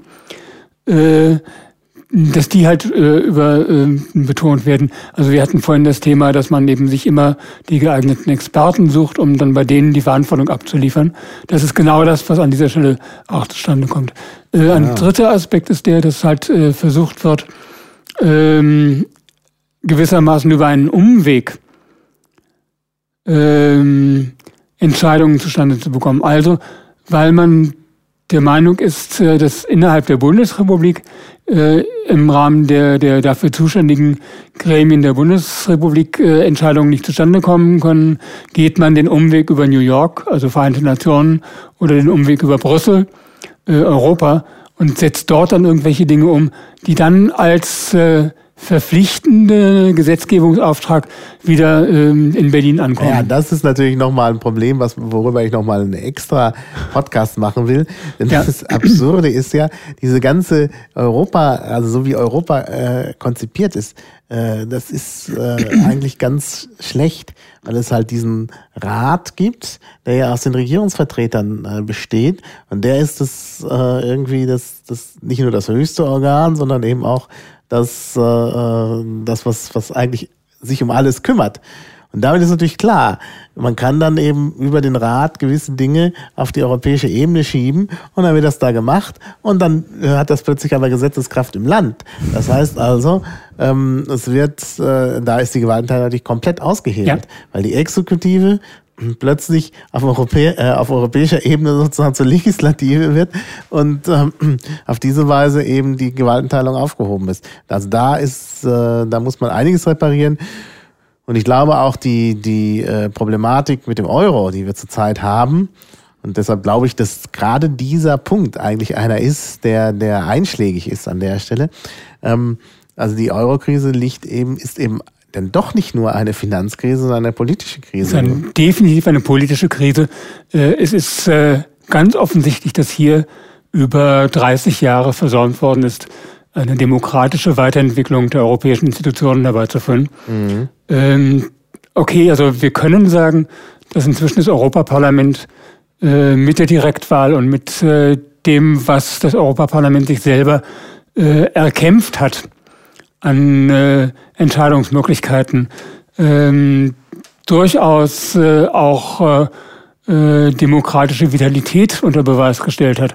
Aber die Entwicklung dabei ist viel zu langsam und viel zu zögerlich und viel zu sehr gegen Widerstände der nationalen Regierungen ähm, gerichtet. Äh, also ich denke mir, da ist sehr, sehr viel notwendig und sehr, sehr viel, was einfach auch noch äh, sich entwickeln muss. Und mhm. ähm, ja, naja, der Lissabon-Vertrag stärkt zwar das Parlament, gleichzeitig ist es aber auch so, dass äh, ähm, wiederum der Europäische Rat gestärkt wird. Und deshalb, äh, durch den Europäischen Sachen Rat haben wir diese Doppelstruktur, dass wir die Kommission haben, äh, die ja eigentlich sozusagen die europäische Regierung ist, aber dieser Rat der Rat ist irgendwie alles. Der Rat ist Bundesrat und äh, äh, ja. eigentliche Regierung und äh, alles ja, durcheinander. Das, ist, äh, das ist, eine Mischstruktur, die so nicht geht. Ja. Ja, also Gewaltenteilung, wichtiger Punkt, obwohl es natürlich jetzt in deinem Antrag weniger um Europa geht, sondern mehr um die Gewaltenteilung in Deutschland, wenn ja. ich das richtig sehe. Ja, genau. Ja, äh, Wahlrecht, das brauchen wir nicht mehr anzusprechen, haben wir schon einen ganzen Podcast drüber gemacht. Man kann vielleicht nochmal in Erinnerung rufen, dass äh, ähm, diese Wahlrechtsvorschläge, äh, die du gemacht hast, natürlich schon sehr richtungsweisend sind und eigentlich, naja, eigentlich könnte man das direkt, äh, könnten die anderen Parteien das direkt mal übernehmen, um dieses leidige Problem aus der Welt zu schaffen, denn die Reform des Wahlrechts in, äh, in der Bundesrepublik äh, ja, geschieht ja nicht richtig, beziehungsweise das, was jetzt geschehen Findet, ist, ist äh, repliziert ja wieder die Fehler von vorher. Ja, genau. Äh, das ist halt ein entscheidender Punkt. Äh, es ist natürlich gleichzeitig auch so, dass dieses Thema äh, immer die ähm, größten Probleme hervorruft, weil äh, es unmittelbar an die Machtkonstellation der politischen Parteien reicht. Mhm. Und äh, natürlich ist es so, dass, dass äh, äh, die großen Parteien, äh, die sich eben auch Vorteile erhoffen von Überhangmandaten, äh, nicht den Hauch eines Interesses daran haben, diese zusätzlichen Machtgewinnmöglichkeiten einzuschränken. Aber ich will das gar nicht weiter ausführen. Ja. Wir haben darüber gesprochen. Genau. Ja, dann haben wir noch äh, Asyl und Migration. Das ist natürlich auch ein ganz wichtiger ganz Punkt, wichtiger auf Punkt. den ich häufig im Wahlkampf angesprochen worden bin. Und zwar von verschiedener Seite. Einmal von Seiten von Leuten, die äh, so ein bisschen auf dem äh, Trip der, der, der Rechten waren und sagen, die müssen alle raus hier, die Ausländer. das war ganz lustig. An einem, ist lustig eigentlich, nicht lustig. An einem Tag hatte ich da an der, an der, am Jobcenter, wo wir äh, Wahlkampf gemacht haben, jemanden, der dann dauernd über 30.000 Libanesen geschimpft hat und am gleichen Tag, das war glaube ich der gleiche Tag, war ich in, äh, in Mariendorf, oder vielleicht einen Tag später, ich weiß nicht mehr genau, oder einen Tag vorher, aber jedenfalls in, in engem zeitlichen Zusammenhang in Mariendorf, wo mich dann ein äh, äh, junger Deutscher libanesischer Abstammung nochmal gefragt hat, wie das denn eigentlich ist, ob wir nicht doch irgendwie verkappt äh, eine rechte Partei sind. Und äh, äh, hatte ich auch ein langes Gespräch mit dem ähm, und habe dann nochmal auch direkt im Programm gezeigt, also äh, mit dem geschriebenen Wort äh, aus unserem Programmflyer, dass also da äh, doch äh, Aspekte der Asyl- und Migrationspolitik da sind, die wir natürlich nur im Berliner Programm haben und nicht im Bundesprogramm. Deshalb halte ich diesen Antrag ja auch für ganz wichtig, bin da ja auch Mitinitiator. Vielleicht sagst du noch was dazu. Ähm, ja, also ich denke mir, wir haben halt wirklich dieses Thema 50 Jahre lang verschlafen. Ja. äh, vor 50 Jahren. Na gut, die Piraten gibt es doch nicht 50 Jahre. Die Nein, also die Bundesrepublik so meine ich damit. Genau. Nicht, nicht wir als Piraten, sondern die Bundesrepublik hat das 50 Jahre lang verschlafen. Vor 50 Jahren sind äh, die ersten ähm, sogenannten Gastarbeiter äh, in äh, das Bundesgebiet gekommen äh, aus äh, Staaten äh, außerhalb der, der europäischen Wirtschaftsgemeinschaft, wie das damals war, also äh, aus äh, Jugoslawien oder aus der Türkei und ähm, ähm, sie sind hier dann eben wirklich äh, ähm, hergekommen mit dem, äh, mit dem Ziel, Gastarbeiter zu sein. Das heißt, ein paar Jahre hier zu sein, ein paar Jahre hier zu arbeiten, äh, Geld zu verdienen und anschließend wieder wegzugehen. Äh, es hat sich gezeigt, dass das nicht funktioniert hat, sondern dass sie hier heimisch geworden sind. Äh, die erste Generation sicherlich äh, noch weniger, aber die zweite ganz deutlich. Bei der dritten Generation, die ich dann gerne als Heimwehgeneration bezeichne, macht sich bemerkbar, dass so ähm, die äh, das äh, Verwobensein äh, mit der Herkunftskultur und der Herkunftstradition äh, wieder eine große Rolle spielt und man einfach so den Eindruck hat, da äh, vermissen die Angehörigen dieser dritten Generation etwas, äh, was sie doch auch gerne noch ähm, äh, sich äh, bewahren wollen. Und äh, das Problem dabei ist eben, dass halt äh, wir durch das Staatsangehörigkeitsrecht, das äh, bis vor wenigen Jahren ähm, halt äh, eine Integration derer, die hergekommen sind, verhindert hat, weil eben auch die hier geborenen äh, Kinder eben nicht deutsche Staatsangehörige geworden waren, sondern weiterhin mit der äh, Staatsangehörigkeit des Herkunftslandes gelebt haben. Also erst vor wenigen Jahren ist es so gewesen, dass halt äh, Menschen, die hier geboren werden, von Menschen, die hier einen Aufenthaltsstatus haben, dann äh, die deutsche Staatsangehörigkeit zusätzlich bekommen, aber dann müssen sie sich halt zum Zeitpunkt der Volljährigkeit entscheiden, ob sie das nun ähm, weiterhin beibehalten wollen oder nicht. Also da sind ganz viele Halbherzigkeiten, ganz viele Dinge, die weiterhin die Probleme ähm, verfestigen und verhärten.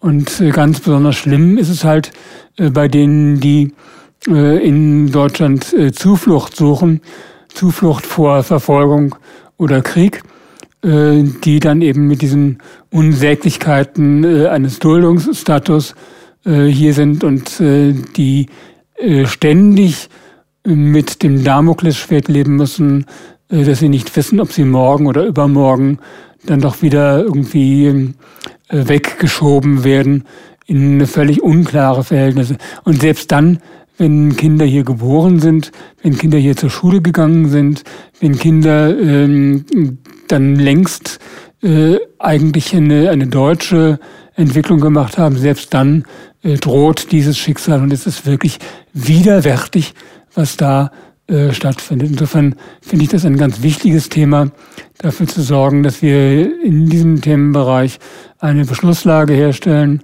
Und äh, es ist völlig klar, dass, und das ist dann auch vom Antrag hier so formuliert, dass man dieses nur auf der europäischen Ebene vernünftig regeln kann. In Zeiten von Schengen, Raum, äh, Frontex und Drittstaatenregelung ist es nicht möglich, das mit nationaler ja. Gesetzgebung alleine zu machen. Ja, das denke ich auch.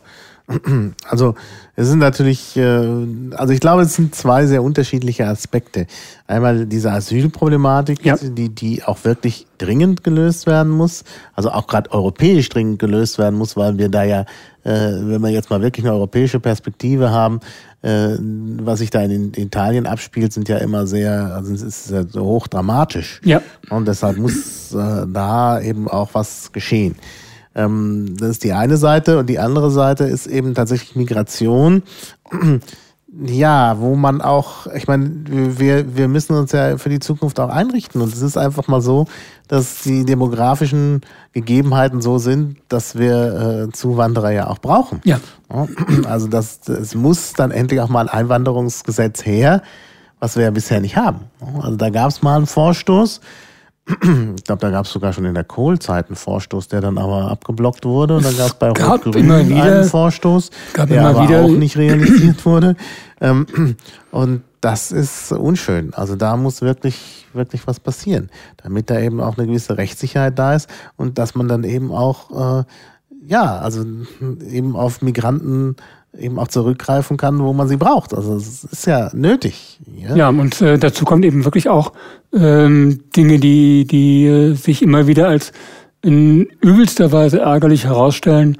Äh, die Anerkennung von äh, äh Ausbildungen ja. aus dem ja. Ausland, äh, äh, was im Moment ja gerade äh, jedenfalls für die äh, gewerbliche Ausbildung ähm, gemacht, berücksichtigt worden ist, aber äh, die, die akademischen Ausbildungen sind davon nicht ja. berührt, ja. nicht betroffen. Ich finde es eine absolute ja. Katastrophe. Das ist wirklich unglaublich. Also auf der einen Seite hört man, es fehlen die Ingenieure. Mhm. Ich habe im Bekanntenkreis eine, äh, eine Bauingenieurin, äh, die aber ein Examen in äh, Russland gemacht hat. Ähm, und ich glaube sogar noch in der ehemaligen Sowjetunion. Äh, und das wird hier nicht anerkannt. Die mhm. ist ausgebildete Bauingenieurin und muss hier einen neuen Beruf erlernen, weil halt gesagt wird, nö, kennen wir nicht an. Ne? Ist ja aus, aus der Sowjetunion ne? oder aus Russland. Mhm. Also ich meine, das ist doch, äh, das ist doch aberwitzig. Ich meine, ja. da muss man doch äh, hergehen. Da gibt es doch verschiedene Möglichkeiten. Da könnte man auch sagen, okay, wir, wir haben den Eindruck, dass äh, äh, da bestimmte Dinge, die man braucht als Bauingenieur, nicht so richtig vermittelt worden sind. Dann kann man aber hergehen und sich Rat holen von äh, Universitäten und sagen, hier, liebe Technische Universität, mach doch mal für äh, äh, so jemand noch so einen Zusatzkurs oder genau. eine Zusatzprüfung oder irgendwas, damit man das schnell aus der Welt schafft ja. und nicht die Leute zwingt, eine neue Berufsausbildung zu machen, die ja vielleicht zwei Jahre dauert. Und das ist doch auch äh, für einen Akademiker, der ein abgeschlossenes Studium hat, äh, ähm, irgendwie auch menschlich äh, demütigend, wenn man sagt, so du musst jetzt hier eine Berufsausbildung machen, genau. weil, weil, wir deine akademische Bildung nicht anerkennen. Also das ist, also das ist wirklich wirklich schlimm. Also da ist wirklich dringend Handlungsbedarf und zwar auch tatsächlich gesetzgeberischer Handlungsbedarf nötig. Denn äh, mit diesem Rumwursteln schafft man sich hinterher nur Probleme. Wenn genau. man halt frustrierte Leute erstmal hat, dann darf man sich nicht wundern, wenn dann der soziale Frieden nicht mehr äh, herzustellen ist. Genau. Also, ja. So, nächster Antrag von dir. Du hast da wirklich eine Menge hier vorbereitet. Äh, Ebert Zastra, die Antragsmaschine. Äh, hoheitliche Aufgaben. Äh, ja, das ist eine Sache, die ist in Liquid Feedback entstanden, weil es dort äh, eine Initiative gab, die mich nicht überzeugt hat.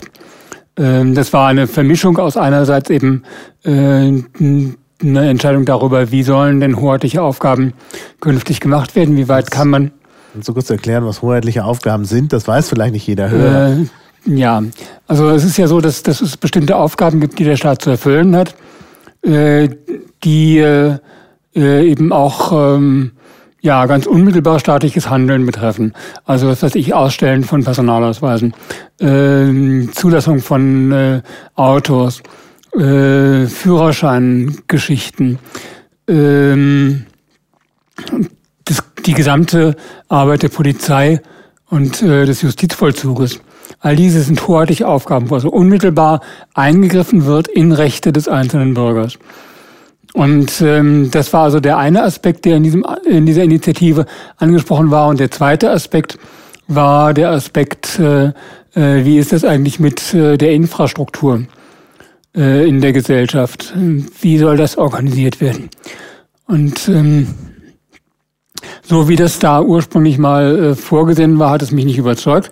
Deswegen habe ich halt gesagt, mache ich äh, dazu eine neue Initiative, die ich zunächst mal eben auch teile in den Bereich der hoheitlichen Aufgaben, also der unmittelbaren Eingriffssituationen äh, und zum anderen in den Bereich der Infrastruktur, äh, die jedenfalls von äh, von der Verfügbarkeit der Netze her äh, auch so sein muss, dass äh, sich jedem Bürger zur Verfügung steht. Ähm, diese beiden Sachen sind dann eben ja halt äh, in einem Antrag zusammengefasst worden. Im Moment läuft es so, dass Liquid Feedback diese beiden Aspekte in unterschiedlichen Initiativen ähm, angeboten werden und diskutiert werden. Das heißt, da läuft jetzt im Moment gerade die Abstimmung. Also wenn das gesendet wird, ist die Abstimmung vorbei. Ja, genau. Äh, steht ja noch die Abstimmung auf dem Parteitag aus. Also genau, genau. Also ist nicht ganz sinnlos davon zu sprechen. Ja, klar. Ähm, mir geht es darum, dass eben halt äh, dieser Bereich der hoheitlichen Aufgaben einer ist, der ganz definitiv auch staatlich bleiben muss.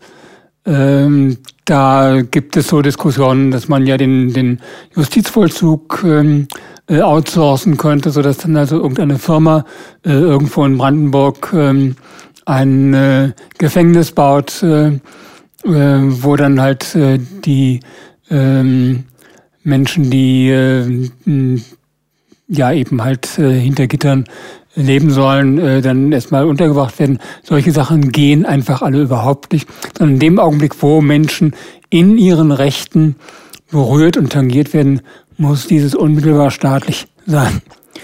Ähm, das muss nicht äh, bei jedem, also man kann sich darüber unterhalten, ob Knöllchen auch äh, von ähm, äh, Dienstleistungsunternehmen verteilt werden können. Ja, das, das, ist aber was anderes. Ist was völlig anderes.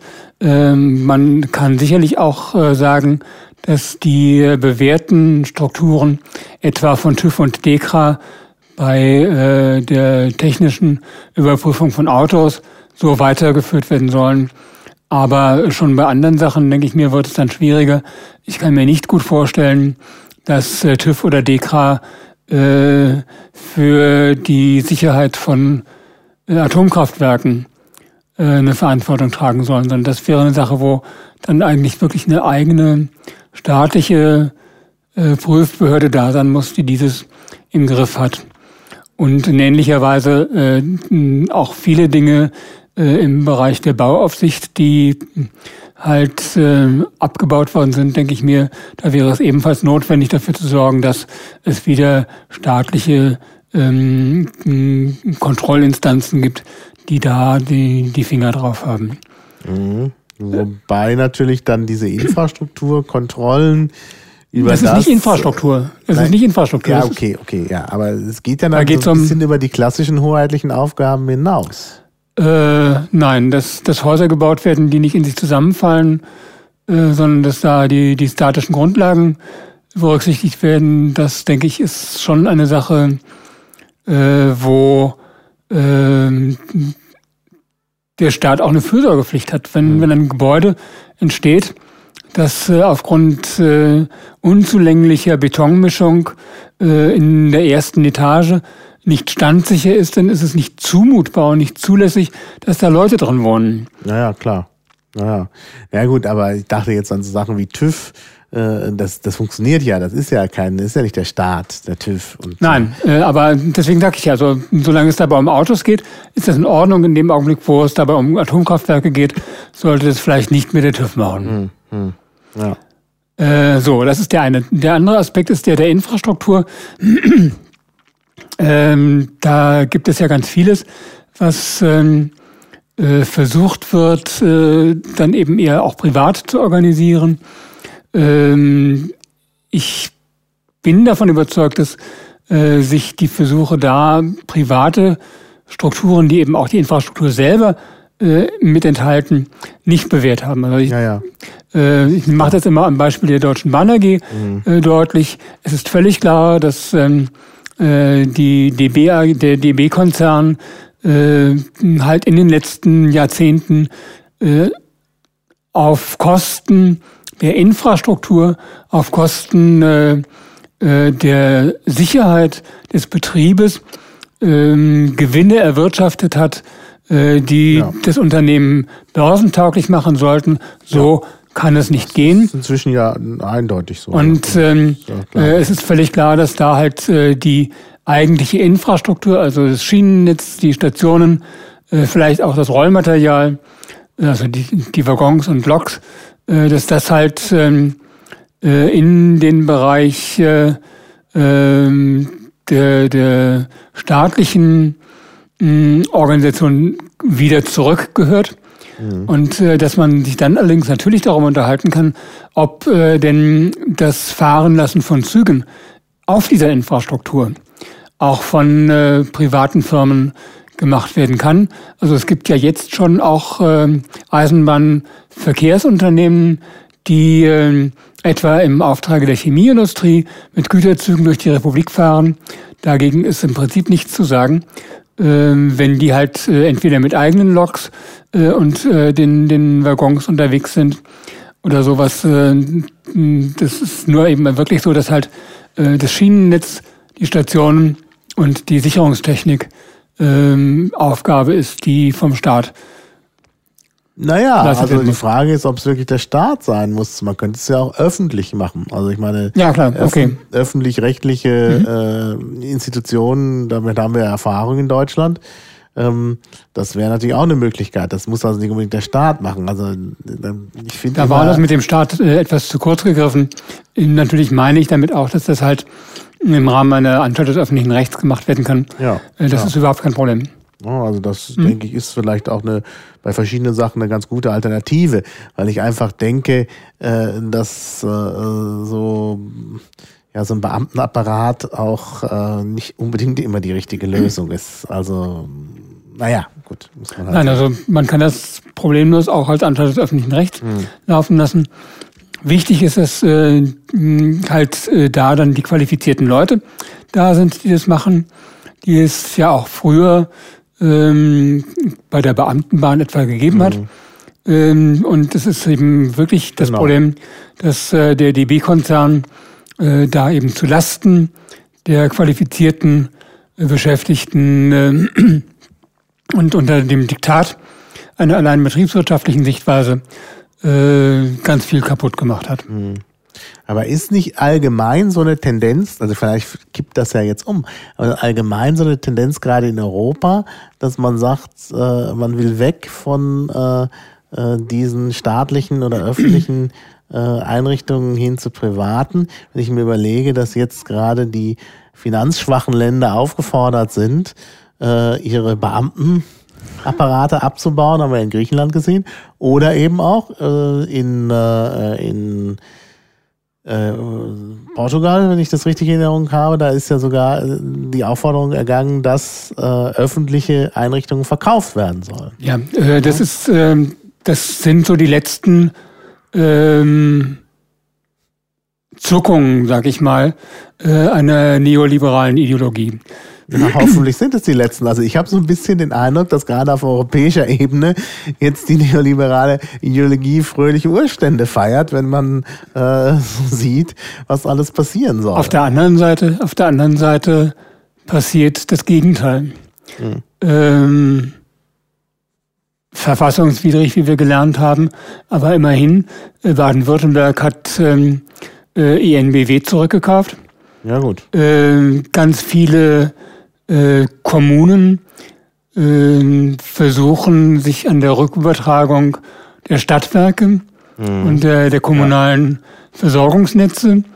Äh, ich denke, das ist eigentlich die Tendenz, äh, die da eher trägt, jedenfalls hierzulande. Ja, glaube ich auch. Äh, und ähm, dass äh, eben parallel dazu diese, diese äh, überstaatlichen Institutionen weiterhin in Richtung äh, Neoliberalismus unterwegs sind. Ich glaube, das wird nicht tragen, sondern es wird dann auch dort ähm, auf Dauer gesehen äh, klar sein, dass äh, äh die Entwicklung eigentlich eine andere sein muss. Äh, was nichts daran ändert, dass sicherlich auch an der einen oder anderen Stelle Strukturen schlanker organisiert werden können als sie es äh, überkommenerweise sind. Mhm. Äh, aber äh, äh, und dazu kommt, ich meine, äh, es hat ja auch in der Bundesrepublik äh, Dinge gegeben, die nun wirklich nicht vernünftigerweise staatlich sind. Also die ja. Tatsache, dass, dass der VW-Konzern ja. staatlich war, ist ja in keiner Weise zu rechtfertigen. Und dass es ganz andere äh, Industrieunternehmen gegeben hat, äh, bei denen die äh, Kapitaleigner äh, öffentliche äh, Institutionen gewesen sind.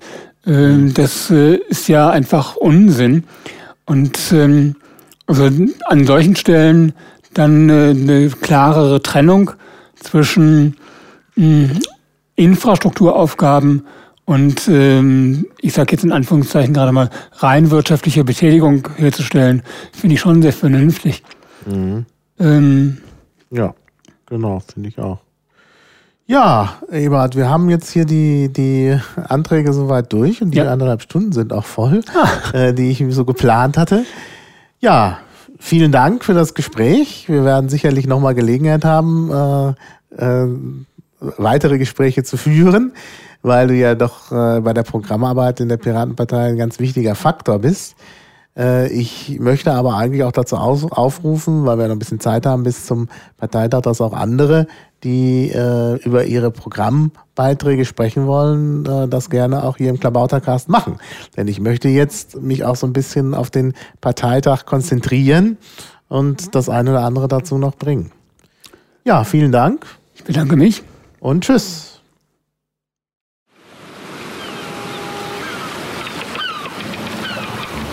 Auf Wiederhören. Bis zum nächsten Klabautercast.